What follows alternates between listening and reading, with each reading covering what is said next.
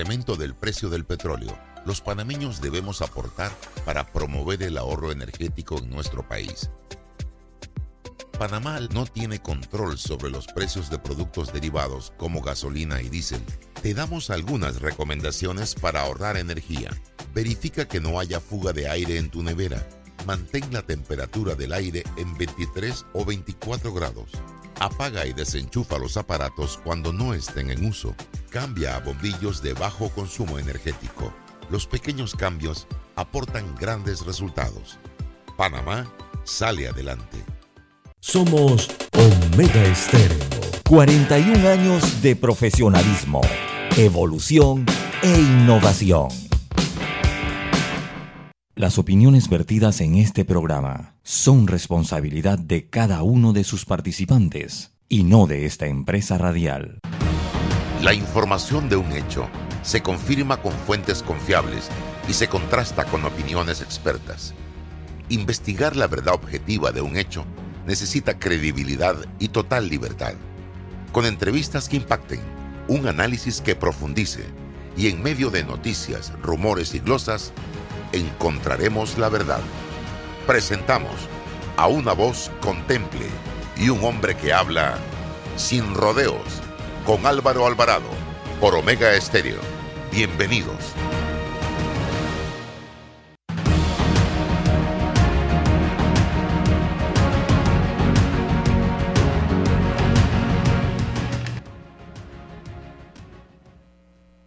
¿Qué tal mis amigos? ¿Qué tal? ¿Qué tal? ¿Qué tal? Tengan todos muy buenos días, bienvenidos. Estamos ya en este su programa Sin Rodeos a través de Omega Estéreo y también a través de todas nuestras plataformas de redes sociales, Instagram, YouTube, TikTok, Facebook, fanpage, Twitter. Eh, hoy vamos a estar hablando de la economía en términos generales y el impacto que está teniendo la guerra, el precio del petróleo, el incremento en los intereses decretado por la Reserva Federal de los Estados Unidos, para que ustedes entiendan y yo también un poco más acerca de este tema tan interesante y que debemos darle seguimiento desde la economía hogareña hasta la economía macro. Pero vamos a hacer un alto para cumplir nuestros primeros compromisos comerciales y regresamos entonces con eh, este y otros temas de interés nacional e internacional. Lo que estás escuchando es todas las personas tramitando en panamadigital.gov.pa. Puedes encontrar todos tus trámites desde Pajisalvo del IFARU hasta registro de artesanías con mi cultura. Puedes encontrar todos tus trámites desde Pajisalvos del IFARU hasta registro de artesanías con mi cultura. Rápido y seguro desde donde estés. Ingresa a panamadigital.gov.pa y descubre lo fácil que es tramitar. Panamá Digital, una iniciativa de la AIG y el Gobierno Nacional.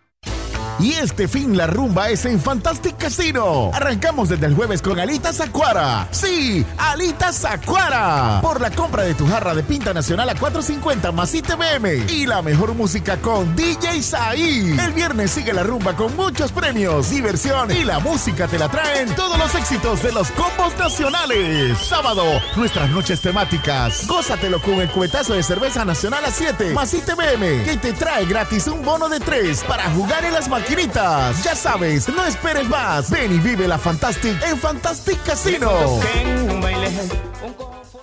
Llegó el pack perfecto de Credit Corp Bank con promociones en préstamos personales, tarjetas y ahorros, del 14 de marzo al 14 de abril, con excelentes tarifas promocionales, bonos en efectivo, membresías gratis y compra de saldo al 0% de interés. Conoce más ingresando a www.creditcorpbank.com. Visítanos y llévate el pack perfecto. Credit Corp Bank cuenta con nosotros. Este año volvemos a clases y con el Metro de Panamá sabemos que la mejor suma es juntos y seguros. Nosotros nos encargamos de tener los trenes y estaciones desinfectados y nebulizados y ustedes recuerdan la suma. Mascarillas, más pantalla facial, más gel alcoholado, más viajar en silencio. Hacen la suma. Y no te olvides de puntos extra por no comer y mantenerte detrás de la línea amarilla. Súmate a quienes viajamos juntos y seguros. Un mensaje del Metro de Panamá.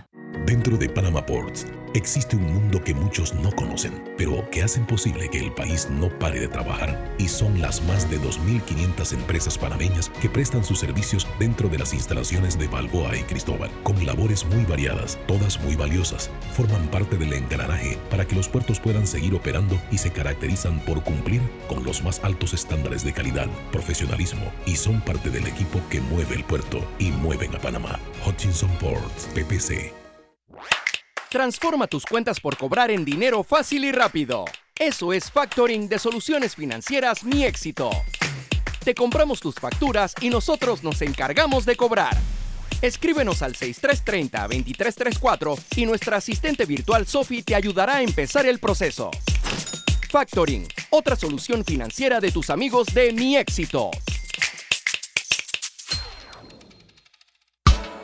La respuesta a tus necesidades la encuentras en la feria Caja de Soluciones de Caja de Ahorros. Ven y aprovecha las mejores promociones y tasas especiales en nuestras sucursales desde el 10 hasta el 31 de marzo. Para más información visita www.cajadeahorros.com.pa. Caja de Ahorros, el banco de la familia parameña.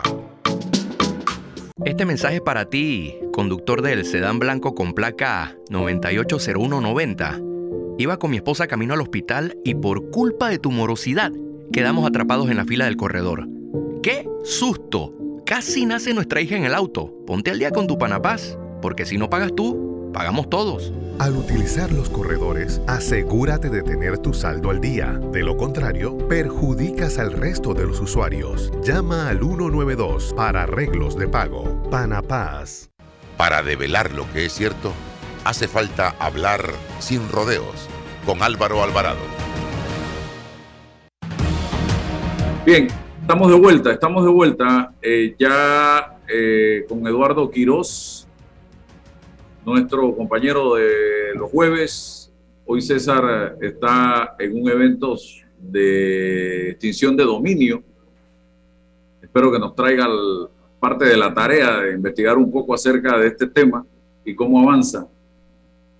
La lentitud con que se está tocando el tema, Eduardo, eh, sin embargo, vemos cómo este langostino legislativo, el yanivelazo que llamo yo, eh, avanzó, pero eso fue cuestión de en 48 horas prácticamente ya está aprobado en segundo debate y hoy le van a dar el tercer debate que es un mero trámite legislativo. Eh, tenemos hoy a Freddy Zambrano. Freddy Zambrano está, vive en Costa Rica, es venezolano, pero tiene un...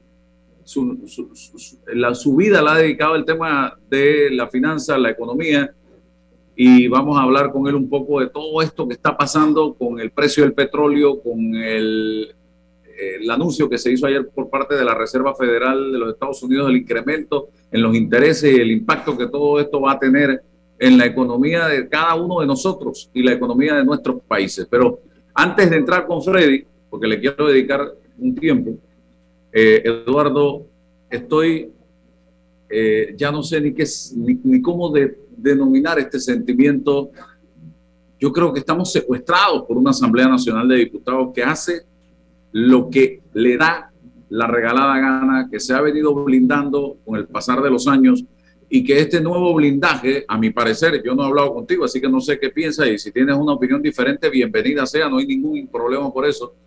Pero a mi parecer, ya este es como la cerecita del pastel y es la única opción que había constitucional de revocar el mandato a un diputado de partido político, ellos están simple y sencillamente echándole al tinaco de la basura. Y ya quedan con esto, si se aprueba en el día de hoy, y no hay algún movimiento nacional que busque el, el peto de esto, o que el presidente rechace esto, nadie se puede meter ya. Esto es una camisa de fuerza, es una especie de, de licencia para matar que tendrían los diputados de la República con esto que se está aprobando, porque queda en el limbo el tema. La constitución, por un lado, establece que los partidos políticos pueden revocar el mandato a los diputados de sus partidos porque ellos representan a los partidos políticos en la Asamblea,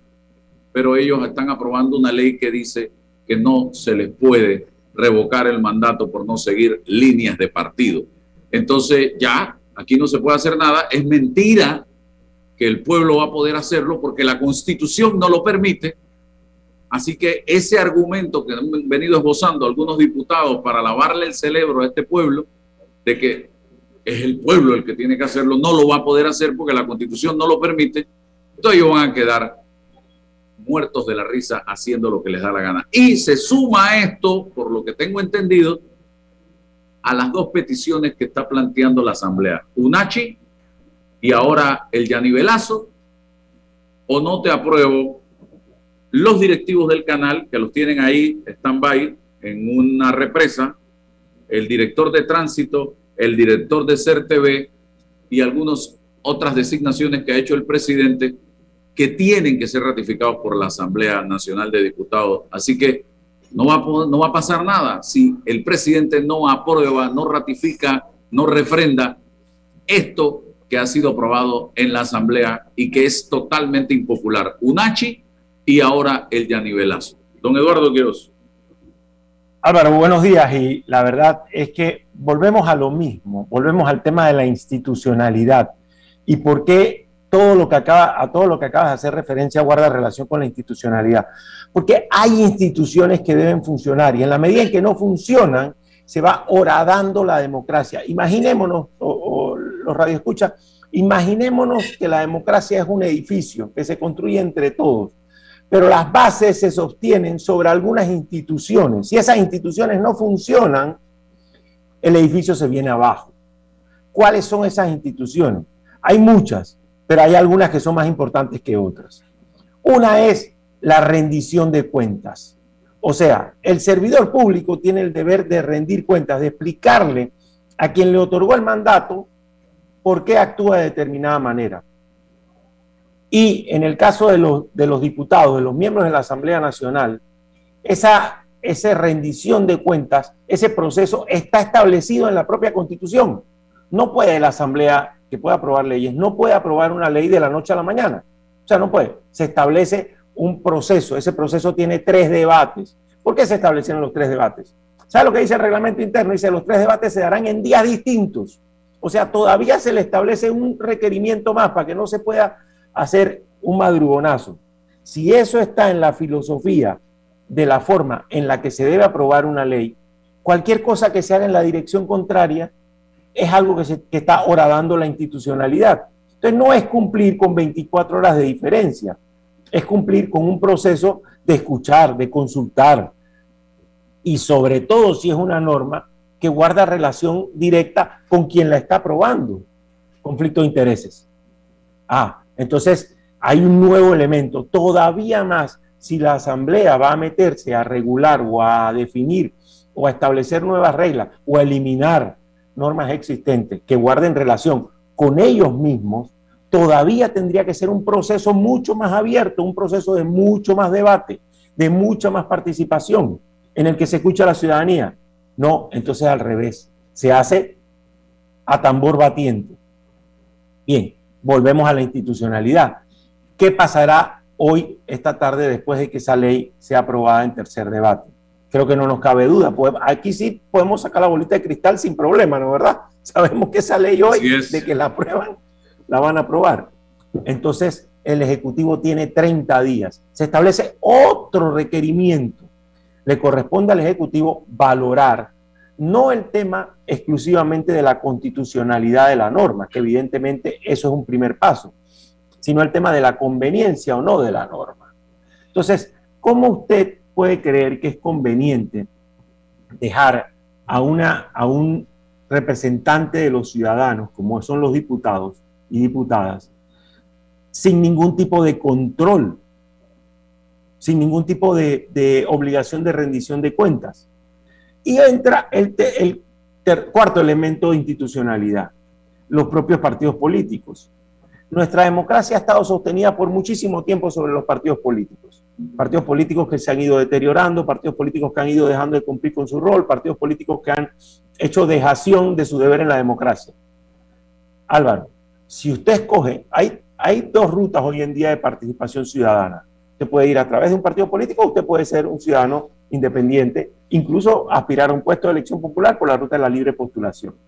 Pero si usted coge la ruta de un partido político, es porque usted comulga con una serie de doctrinas, principios, ideales, eh, eh, planes de gobierno, etcétera, que esa organización eh, ha definido, establecido y presentado ante el Tribunal Electoral como su carta de, de presentación. Entonces, si esa instancia no puede valorar si su gestión está acorde con eso, entonces usted, ¿qué representa? ¿Qué hace ahí? ¿Qué hace ahí? Entonces, a mí me parece que aquí es nuevamente un problema de institucionalidad. Instituciones que no cumplen con su rol. Instituciones. Yo, yo estoy sorprendidísimo, Álvaro. Una vez más, todos los partidos políticos están, si te das cuenta, mutis. No hay uno que haya salido con un comunicado a explicar, a dar una posición, a, a alertar a la ciudadanía sobre la gravedad de esto. Entonces, yo te digo, una vez más, las instituciones incumplen con su deber con la democracia. Ahí está ahora la instancia del veto. Hay que esperar a ver el Ejecutivo cómo lo, cómo lo asume. Esa no es una, una responsabilidad menor, o sea, no es de que recibes la norma y la tienes que firmar. No, no, hay que hacer una valoración. Ese es otro deber más.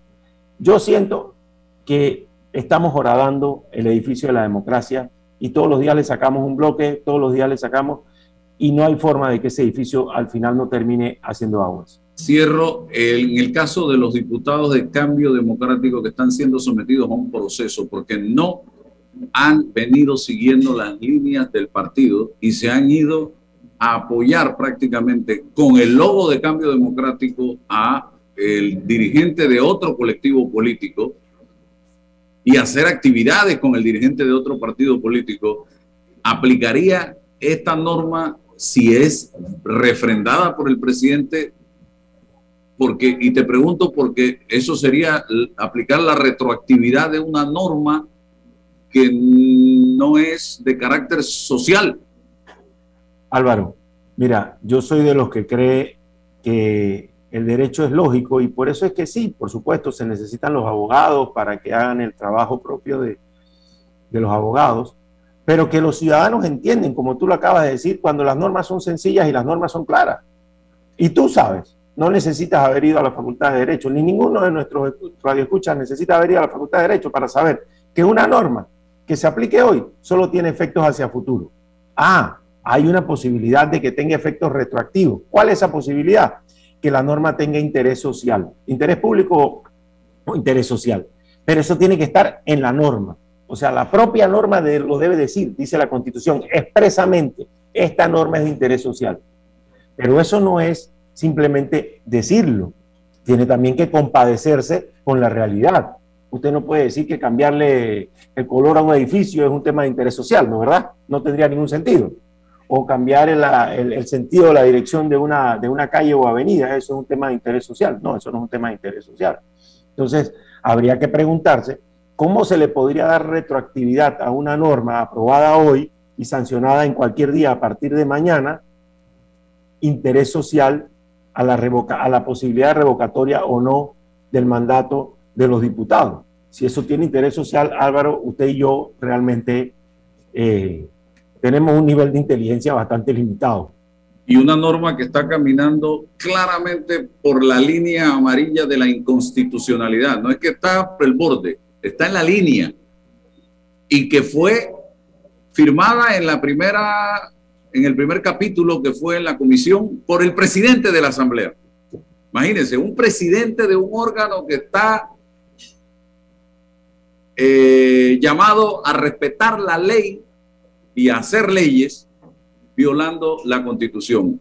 Por el presidente de la Comisión de Credenciales, el señor Roberto Ábrego, que es abogado también y es miembro de la Autoridad del Canal de Panamá, por el diputado independiente Juan Diego Vázquez, que es abogado, aprobada por el órgano legislativo, donde hay un montón de abogados también y gente que, aunque no sea abogado, tienen que conocer la constitución y respetar las leyes de la República.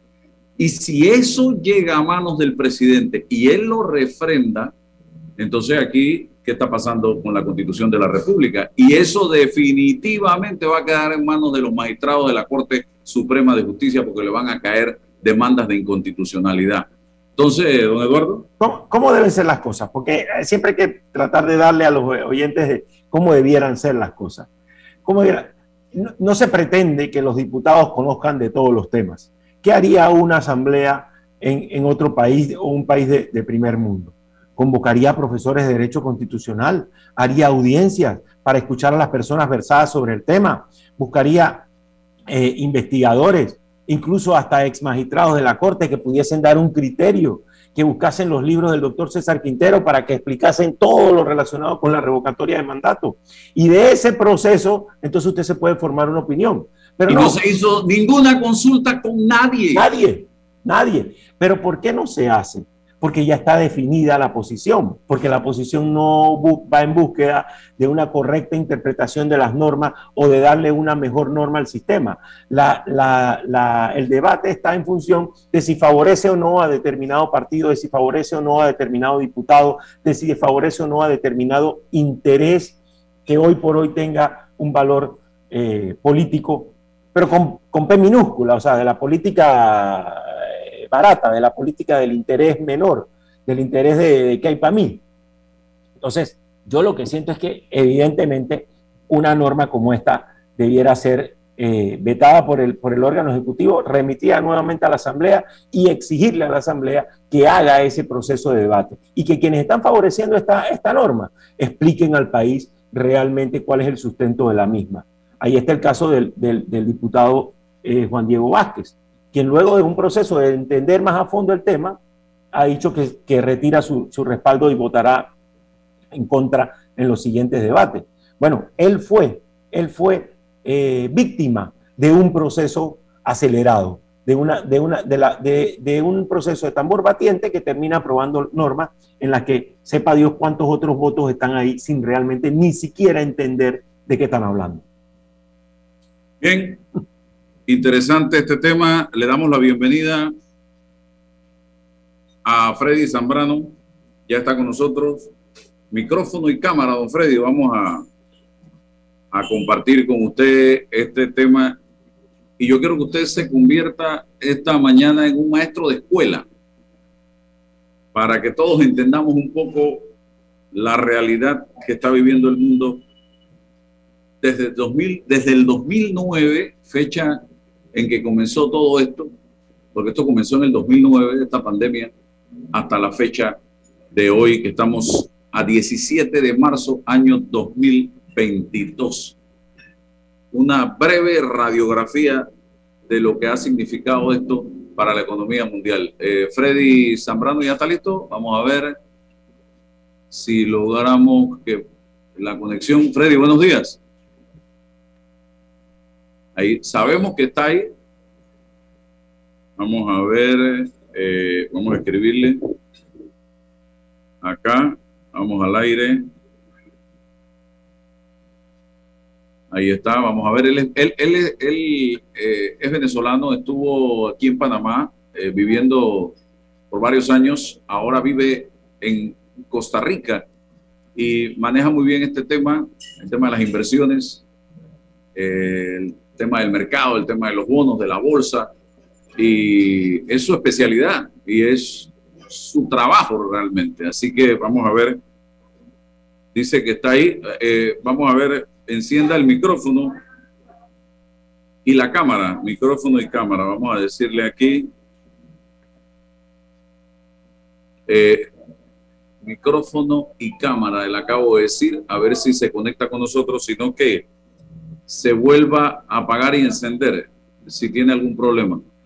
Eh, voy a tratar ayer, Ayer fue un día muy interesante porque los Estados Unidos al, asumir la posición con respecto a las tasas de interés envía un mensaje de que está en, está en su interés tratar de buscar fórmulas para eh, aminorar el impacto que todas estas sanciones eh, a Rusia están teniendo en el resto de la economía.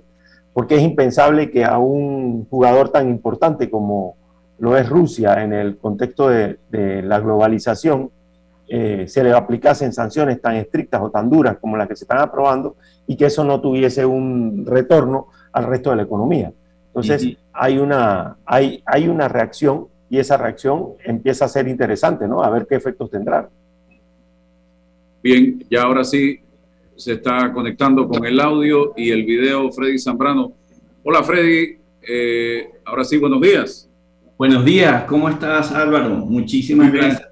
Aquí haciéndome acompañar de don Eduardo Quiroz, eh, también eh, presidente del editorial La Estrella de Panamá y El Siglo, el medio, La Estrella es el medio más antiguo publicado todavía en Panamá y siempre compartimos los jueves con él y hoy te tenemos a ti de invitado, así que vamos a, dar, a tener esta conversación tan amena. 2009 comenzó todo esto, estamos en el 2020, 2019, estamos en el 2022, han pasado más de dos años. ¿Qué ha sido y el impacto que esto ha tenido en nuestra economía? Bienvenido, Freddy. Muchas gracias, Álvaro. Eh, muchas gracias por conocerte, Eduardo. A ver, eh, básicamente esto ha sido un proceso largo, ¿ok? Eh, si recordamos, para poner un poco en el contexto a los radioescuchas, eh, en la última gran crisis que la mayoría de la gente recuerda fue la crisis financiera que se derivó de las hipotecas de los, en, en básicamente todo el segmento de real estate en los Estados Unidos. Eso fue un gran terremoto financiero que mucha gente lo debe haber recordado como el año 2008. Desde aquel momento hasta hoy, que han pasado ya cerca de 12 años de, desde esa época, la Reserva Federal en aquel momento para tratar de salvaguardar las instituciones financieras, sobre todo, porque fue un descalabro a nivel de los bancos eh, que lo detonó básicamente la quiebra del banco de inversión de Lehman Brothers. Eh, básicamente lo que ocurrió es que en ese momento la Reserva Federal activó uno de sus mecanismos monetarios que se llama Quantity Easy, que es una especie de relajación monetaria inyectando liquidez al sistema para tratar de evitar el efecto de, desplome o de alguna forma de colapso de las instituciones financieras. Algunas de ellas tuvieron que fusionarse con otras, pero sencillamente eh, lograron sobrevivir la gran mayoría. Uno dice, bueno, ok, la Reserva Federal logró estabilizar aquella situación que fue muy crítica, y con el paso de los años gestó una especie de crecimiento económico eh, con un relativo eh, poco, pocas consecuencias, pero generando ciertas distorsiones cuando uno lo ve desde una perspectiva de largo plazo. ¿Qué distorsiones generó? Bueno, que en la medida en que ellos inyectaban dinero en la economía, veíamos que el sector de bienes raíces volvía a crecer, el sector de la bolsa de valores o de activos financieros volvía a incrementarse y que de alguna forma se seguían acumulando y acumulando presiones importantes. Cuando uno inyecta liquidez en el sistema, uno siempre tiene temor de la inflación. Y la inflación es una consecuencia muchas veces del estímulo monetario durante 20 años no apareció y una de las cosas que uno dice, bueno, ¿y por qué entonces ahora apareció? Y apareció justo después de, la pandemia. Y es que ocurrieron factores, como quien dice, eh, de crear una tormenta perfecta. Pero voy a poner en el contexto antes de la pandemia un poco. Antes de la pandemia veníamos un crecimiento económico en los Estados Unidos bastante sólido, un crecimiento global bastante bueno y de repente aparece y con una inflación controlada. Ese es el mejor escenario económico. Eso es un escenario donde de alguna forma el crecimiento económico apunta que la gente tiene ahorros, de que eh, hay una estabilidad de empleo, de que vamos a un crecimiento bastante robusto y todo anda en buenos términos. Cuando llega la pandemia, la pandemia crea como una especie de terremoto en todo el planeta.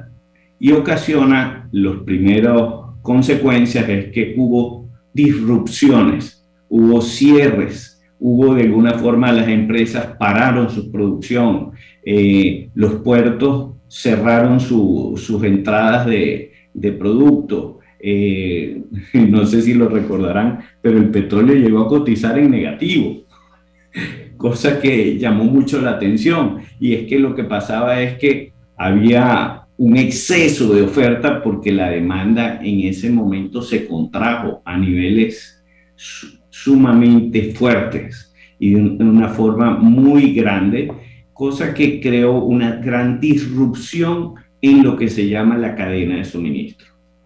Para los que eh, escuchan, la cadena de suministro son todas las materias primas o todos los productos que intervienen en un producto final entonces, todos esos pasos que tienen que ver con la formación del producto y todas esas materias primas se vio obstaculizada por todas estas medidas de aislamiento que se crearon en distintos gobiernos, porque no fue algo nada más de un solo país, sino que fue, un, eh, fue todo el planeta. Entonces, países que son grandes exportadores de materias primas, como fue eh, de alguna forma eh, China, China de alguna forma eh, eh, paró su producción de, materias primas o sus entregas a Estados Unidos. Estados Unidos, que es un gran procesador de productos, no pudo exportar gran cantidad de los productos que habitualmente hace y por supuesto y los productores de petróleo igual.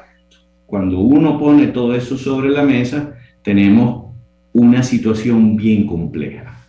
Eso nos agarra en el año 2019, justamente en un momento donde la gente está atravesando, adicional a todo eso, un problema de salud que no se sabe hasta qué punto podía llegar las consecuencias y nos hablaban los científicos cuánto tiempo tardarían las vacunas y nos hablaban de un año, año y medio en una situación que, que prácticamente y era una parálisis de todo el mundo. Entonces, eh, nuevamente interviene la Reserva Federal y esta vez en una forma más agresiva. Y, y vemos cómo no solo interviene dando relajación monetaria, sino que hace algo que no había hecho antes, que era entrega de cheques. Entregó cheques a, quien lo solicitaba entregó programas de crédito directamente a las pequeñas empresas, a eh, básicamente a tratar de apuntalar que el sector de empleo permaneciera. Así no estuviese produciendo, pero que no generara un efecto de desempleo masivo. Y a pesar de eso, la contracción en los números de desempleo fue bastante importante. Creo, gracias a Dios, que ya esa parte de, de, la pandemia y eso, esos malos recuerdos son parte del pasado, pero sí fue un proceso durante dos años de grandes estímulos monetarios que fueron inyectados al sistema. Consecuencias de eso, dos cosas. La primera, gran eh, crecimiento en los activos financieros. Si ustedes ven el crecimiento que ya traíamos desde el año 2009, porque no hemos podido cortar todavía el estímulo monetario cuando nos sorprende la pandemia y adicional a eso lo tengo que volver inclusive más fuerte llevando el balance de la Reserva Federal a 9 trillones de dólares. Después trato de explicarle a la gente lo que significa eso. Eh, pero es de alguna forma un número que se ha inyectado a la economía bastante elevado de liquidez, que eso está dando vueltas.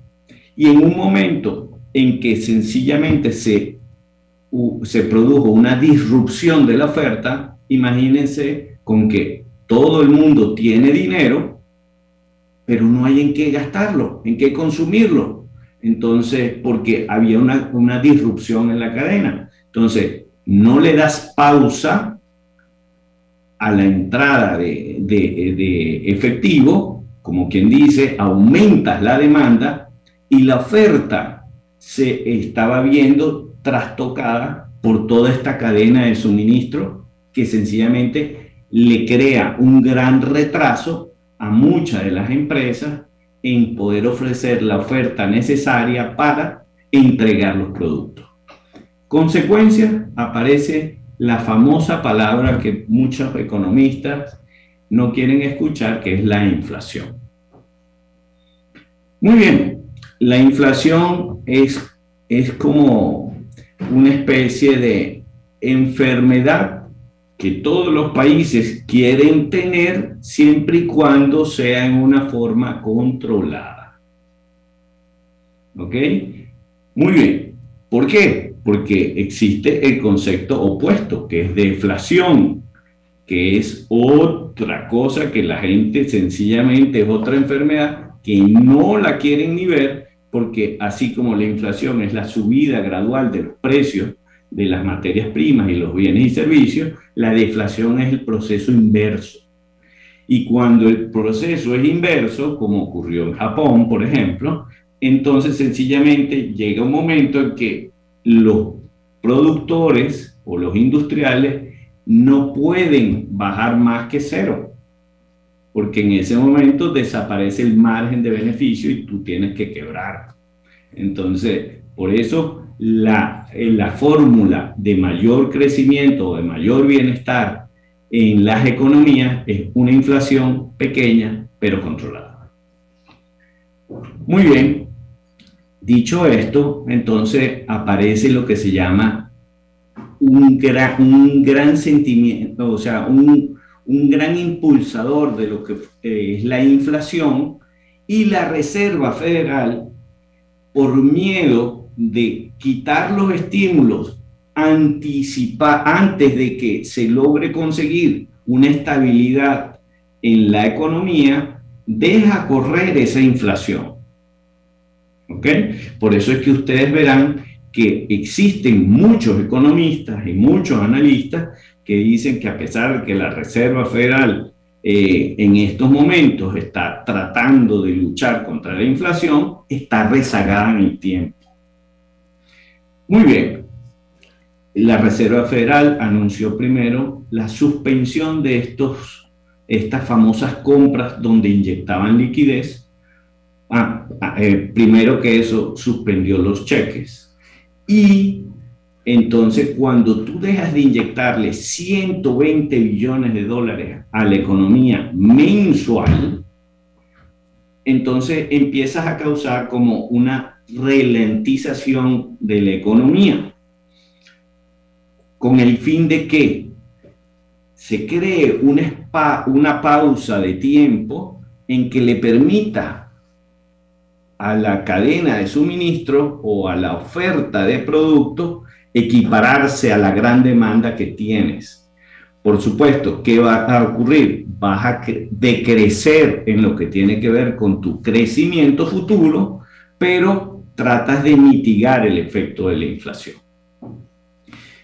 Milton Friedman fue un economista muy versado en la materia de lo que era inflación y de alguna forma el gran periodo inflacionario fue en los años 70 de los Estados Unidos.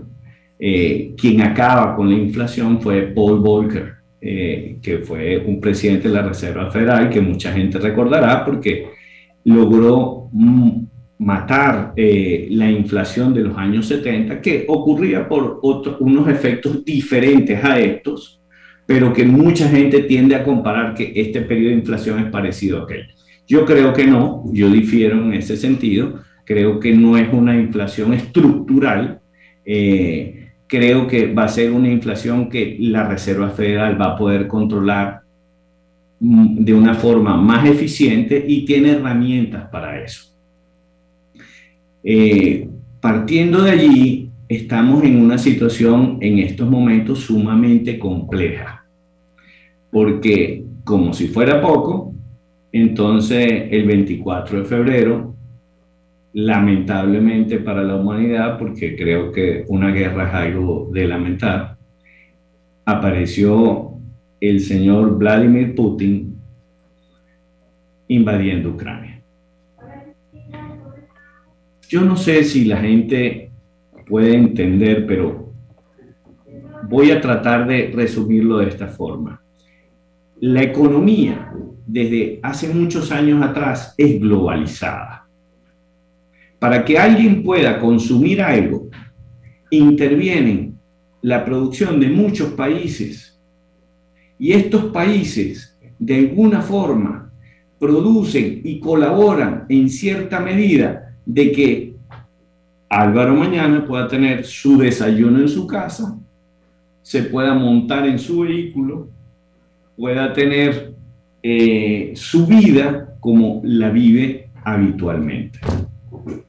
Entonces me dirás, bueno, pero un país como Ucrania, ¿en qué puede influir? O, o, Rusia, ¿qué tanto puede influir en, en, mi bienestar yo que vivo en Panamá o en Costa Rica o, o en Estados Unidos?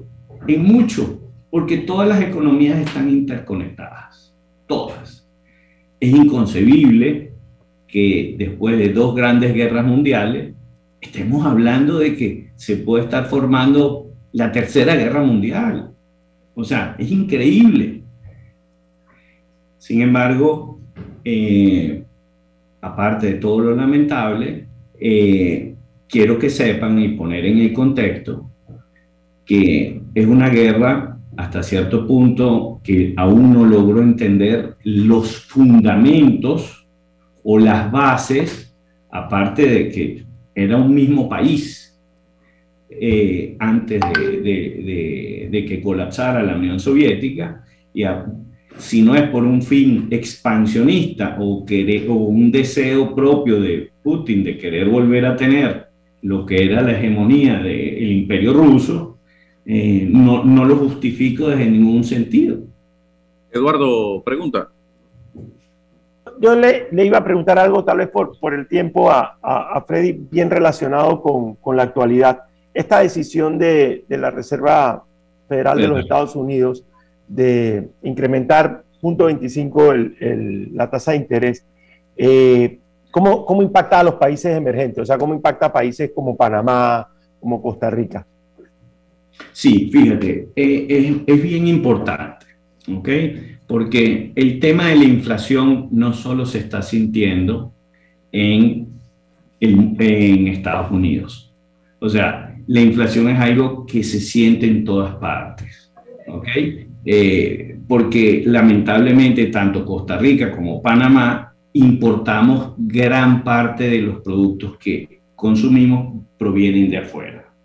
Cuando el precio de la gasolina se me eleva, eso me pega directamente. Entonces, una subida de punto 25 va a lograr que acabe con el problema de disrupción de la oferta de petróleo que viene producida por la guerra? Probablemente no. Entonces tú dirás, bueno, ¿y entonces la Reserva Federal para qué está haciendo esto? Bueno, porque la Reserva Federal cuando sube punto 25, eso es un impacto directo en el costo financiero de las cosas que se tienen que negociar en el corto plazo. Si tú ves la trayectoria de las tasas de interés, nada más desde que la Reserva Federal dijo que iba a comenzar a subir la tasa de interés, verás que la tasa de corto plazo de dos años se ubicó de 0,25 y estamos en 2%. Traduce eso en que hasta cierto punto muchas empresas que puedan estar endeudadas se les va a incrementar su costo financiero en esa misma medida. Entonces, en la medida en que el costo financiero va más allá, presiona también a la inflación, pero al mismo tiempo desincentiva de que tú con el dinero que tienes en cash salgas a tratar de salir a comprar productos. Es lo que tratan de disminuir, es la velocidad del dinero o la velocidad del dinero en circulación. Entonces, pero no va a quedar allí la cosa porque anunció algo que poca gente conoce, que es la disminución del balance. La disminución del balance es que ellos van a decir, bueno, a partir de mayo porque en abril no hay otra reunión. Entonces, a partir de mayo voy a comenzar a reducir el balance. Reducir el balance es que esos 9 trillones de dólares que tengo de títulos, los voy a dejar o vencer o voy a salir a venderlos. Y son títulos de corto plazo. ¿Qué puede terminar ocurriendo? Bueno, que vamos a ver que lo que se llama la pendiente de la curva de tipos o de tasa de interés se va a inclinar, que ya está plana, se va a inclinar y las tasas de interés de corto plazo van a superar a las tasas de interés de largo plazo. Eso es lo que en economía se llama inversión de la curva. En dos platos, Eduardo, para no ser tan eh, técnico y la gente lo puede entender de una forma más coloquial. Sencillamente vamos a inducir la economía a una recesión. En palabras pobres, eh, confírmame si esto sería así. O sea, si yo tengo deuda o voy a buscar deuda, va a ser más cara. Y dos, y dos, si yo, si, un país como Panamá, por ejemplo, que es la reactivación económica está muy apalancada en la inversión extranjera, es menos probable que hoy alguien se embarque a traer plata. O más costosa. O Entonces, o tendrás tú que, para que pueda venir esa inversión extranjera, ofrecer mayor interés para contrarrestar eso. Entonces, eh, eh, eh, te crean un problema interno porque tienes un problema interno a nivel de la inflación. Eso tú también vas a tener que contrarrestarlo y probablemente tenga, los bancos centrales tengan que salir a tomar medidas y decir, bueno, yo trato de aumentar la tasa de interés y si no la haces, entonces, bueno, Panamá no pasa eso porque ustedes... Exacto, eso iba a decir. Solo recuerda que acá no tenemos esa oportunidad. Ustedes tienen solo dólar. Entonces, eh, la economía va allí. Pero, pero, por ejemplo, países que manejan las dos monedas, o el Banco Central sube la tasa de interés, o sencillamente vas a ver cómo va a haber una fuga de las divisas hacia refugiarse en el dólar que tiene una mejor tasa. O sea, para nuestra audiencia en general, y resumiendo, lo primero, vamos, eh, este incremento en la reserva de 0.25% de la reserva nos va a hacer pagar eh, más intereses en todos los préstamos que tengamos, ya sea comercial, hipotecario, eh, para carro y tarjetas de crédito, Freddy? Sí. ¿Eso es eh, automático? ¿Eso va a venir? Sí, pero va a ser paulatino.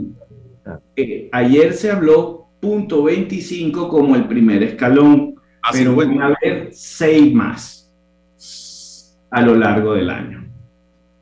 ¿Ok?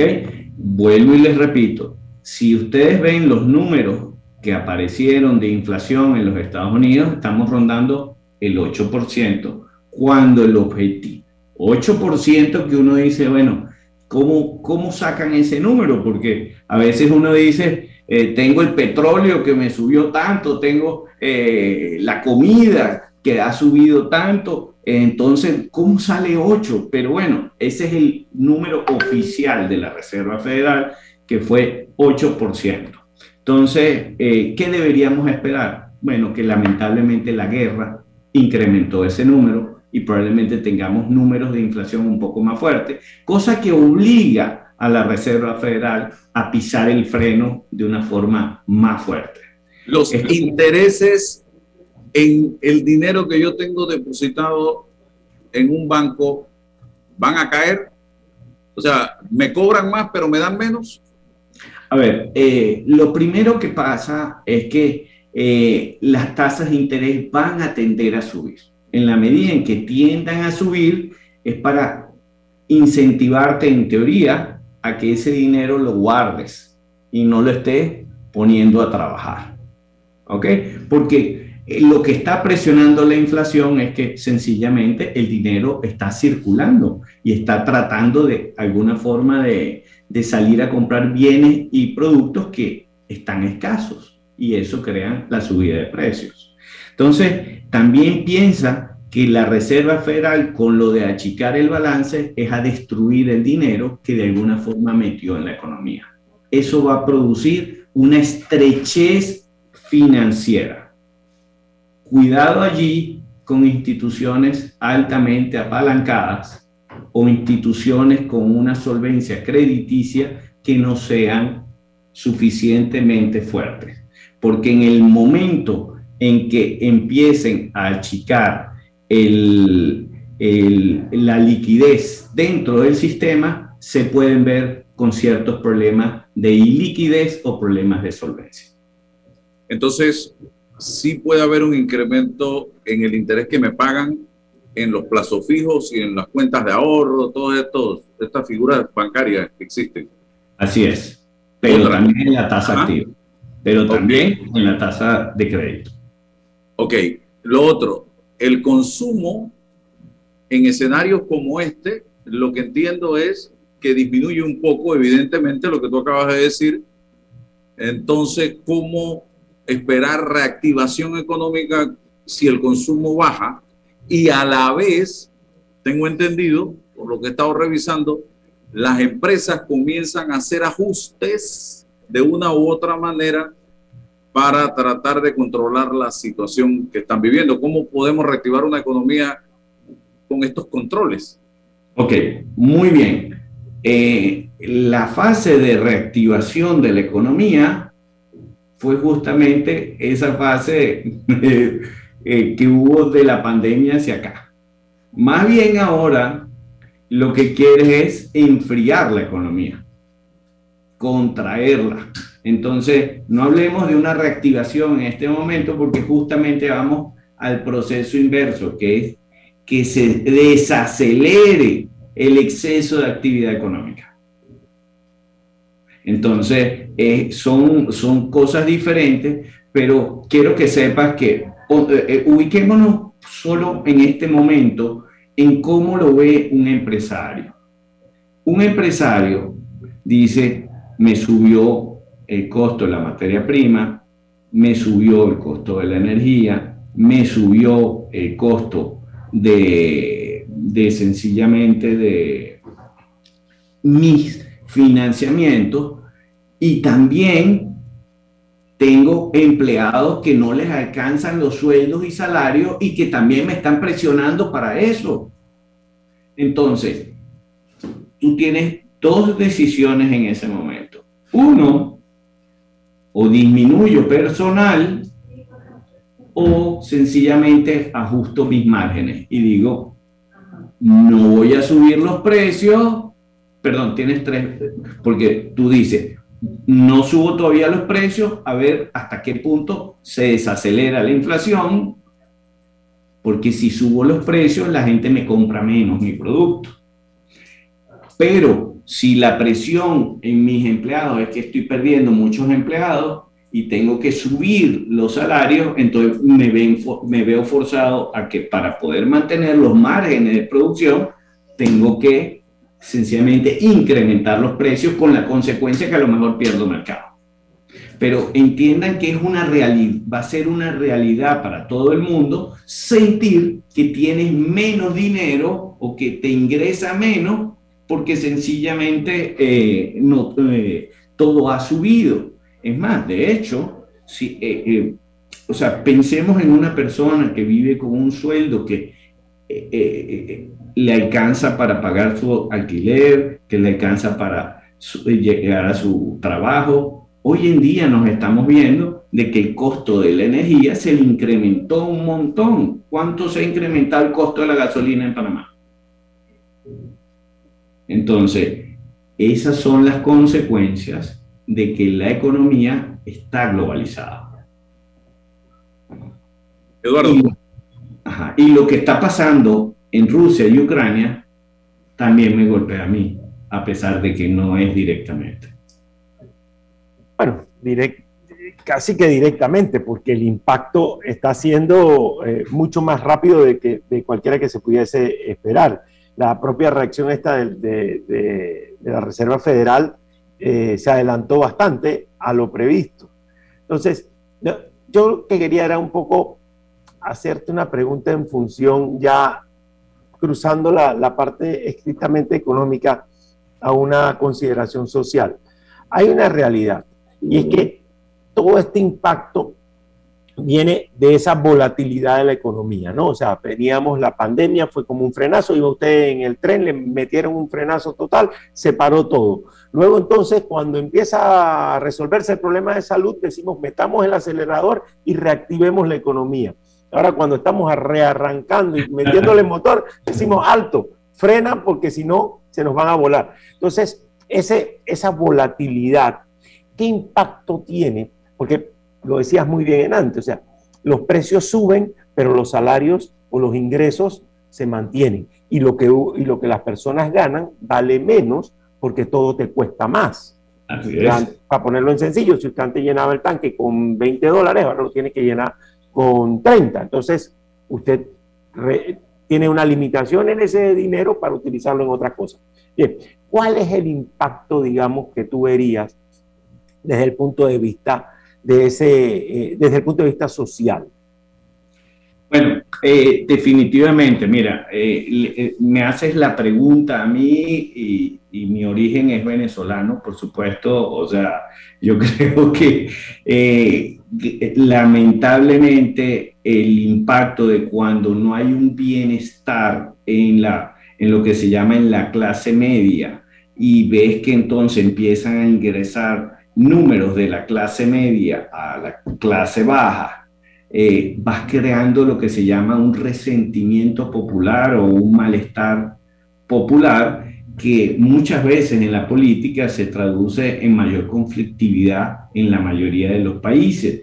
Y eh, volviendo a tu pregunta inicial, ¿cómo lamentablemente esos vaivenes de la economía afectan a países como lo es eh, Latinoamérica y lo puedes ver exactamente reflejado en lo que hoy en día vemos en la política real, donde vemos que la izquierda está ganando terreno fuertemente desde el punto de vista político, porque la gente hasta cierto punto dice, se olvidaron de mí, se olvidaron de que no me alcanza el sueldo, entonces, yo necesito que el Estado no se aboque tanto en, la economía, sino que piense un poco más en mí. Pero quiero que sepan algo, que es que lamentablemente la economía o la manejas bien o la derrochas mal. Y lo que la izquierda por lo general ha ocurrido en la mayoría de estos países es que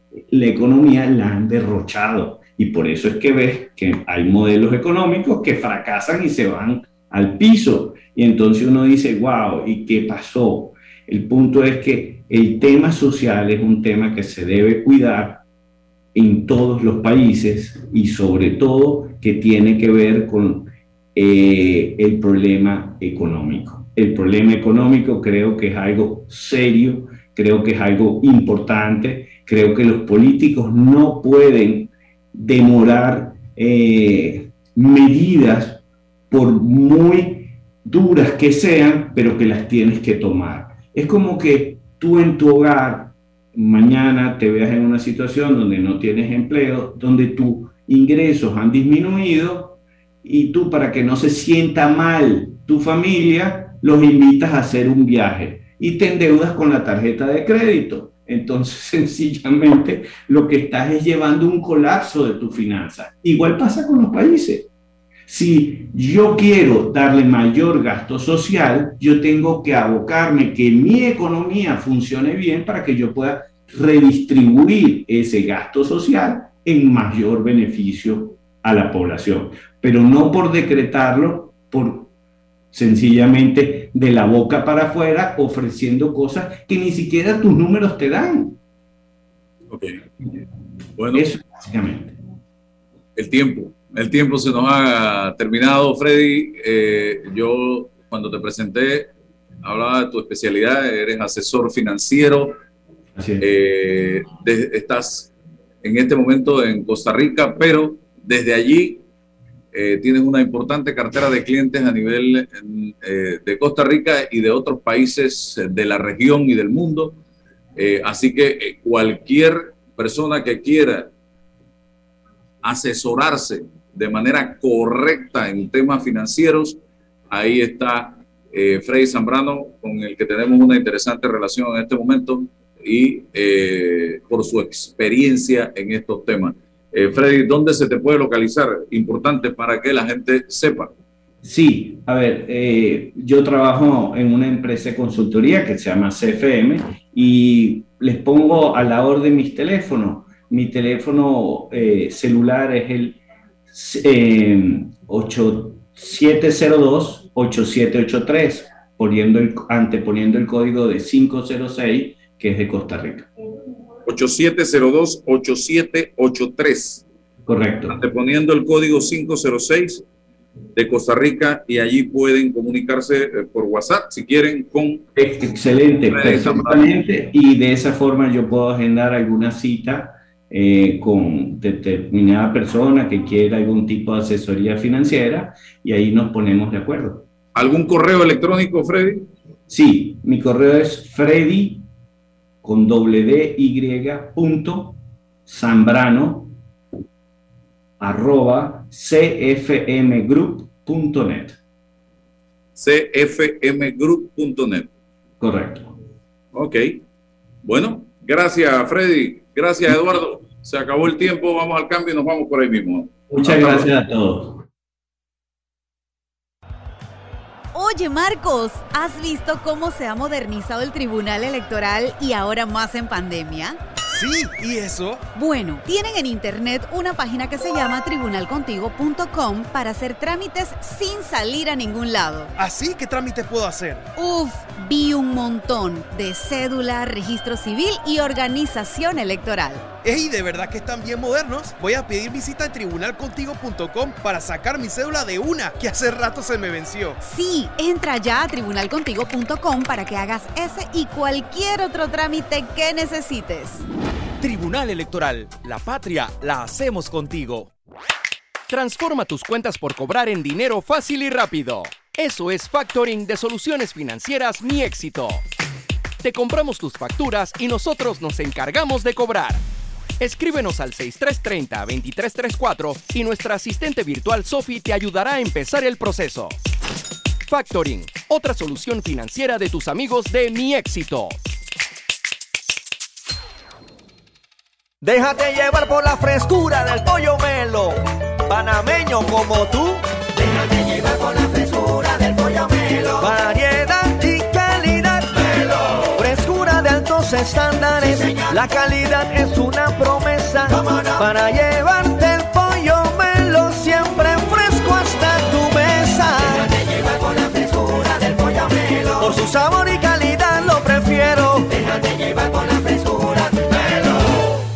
este mensaje es para ti, conductor del sedán blanco con placa 980190.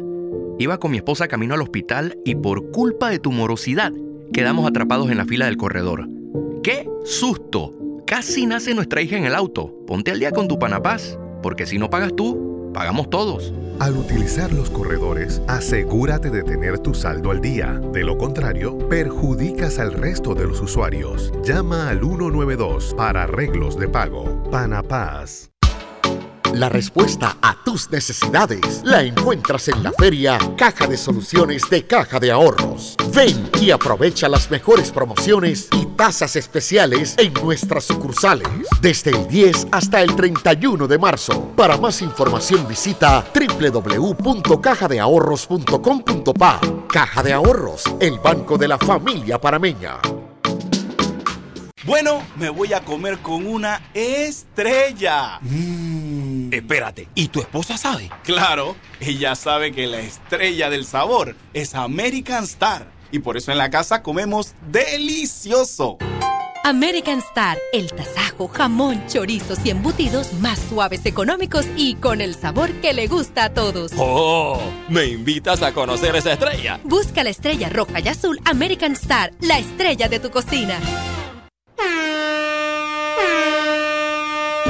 Vívela en Fantastic Casino, único casino en Panamá con la máquina locura, que regala múltiples premios en efectivo. Todos los días sin tómbolas ni uso de tarjeta, solo por estar jugando. El viernes, sorteo de billetes, se van los acumulados. Además, con cada visita recibes cinco boletos gratis para participar de los sorteos locales. No esperes más y ven a vivir la Fantastic. La información de un hecho se confirma con fuentes confiables y se contrasta con opiniones expertas. Investigar la verdad objetiva de un hecho necesita credibilidad y total libertad. Con entrevistas que impacten, un análisis que profundice y en medio de noticias, rumores y glosas, encontraremos la verdad. Presentamos a una voz contemple y un hombre que habla sin rodeos con Álvaro Alvarado por Omega Estéreo. Gracias por su sintonía. 107.3, la radio sin fronteras. Muy buenos días, bienvenidos a esta programación de los mejores hits. Voy rapidito un breve cambio, pero antes una breve información. Dice que el canciller alemán Olaf Scholz ratificó su rechazo a todo tipo de intervención de tropas de la OTAN en Ucrania. Vamos con un cambio y regreso con música inmediatamente. Con una letra quincenal desde 149,98 y un bono de mil dólares para bono inicial